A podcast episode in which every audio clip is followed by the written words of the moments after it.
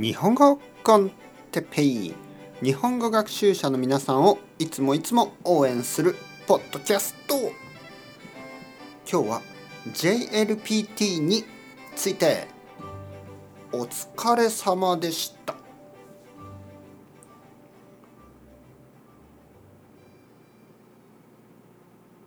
はいはいはい。皆さんこんにちは。日本語コンテッペイの時間ですね。元気ですか？JLPT 終わりましたね。はい。受けましたか？えー、何級を受けましたか？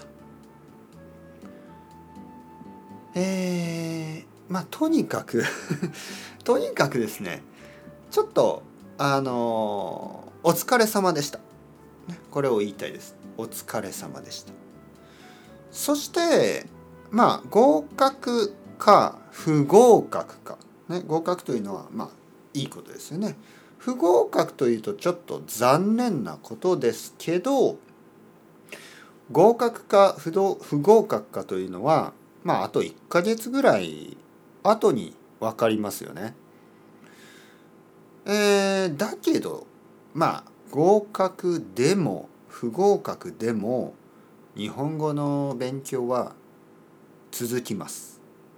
ねえー、もし皆さんが例えば JLPT-N3 を受けたとします。ね、そして、まあ、合格するかもしれないし合格しないかもしれない。ね、パスするかもしれないしパスしないかもしれない。ね、合格するかもしれないし合格しないかもしれない。だけどそれはあの実はあまりあの問題じゃない。もちろん合格した方が嬉しいですよね。合格しない方が嬉しい人はいないですよね。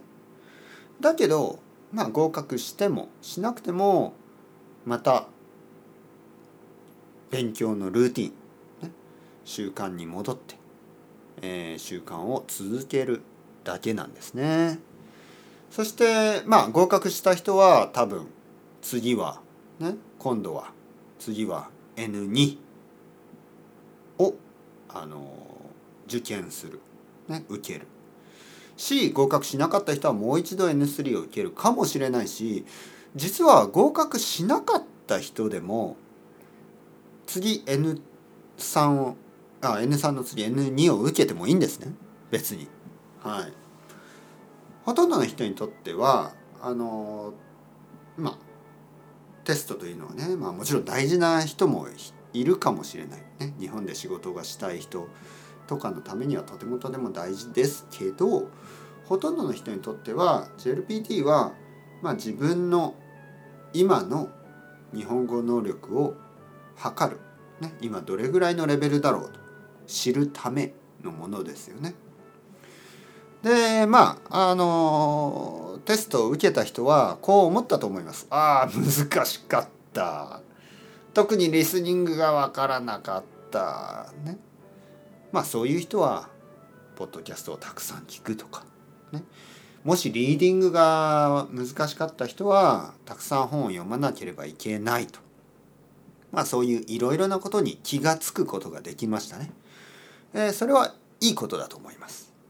だからとにかく、えー、合格した人もしなかった人も JLPT を受けた人も受けなかった人も、ね、全ての人はまたいつものように日本語のルーティン、ね、日本語の勉強に戻る、ね、勉強にはいろいろな方法があります。JLPT のテストのための勉強だけではありません。テストのための勉強の他にたくさん自分が好きなことをやってください。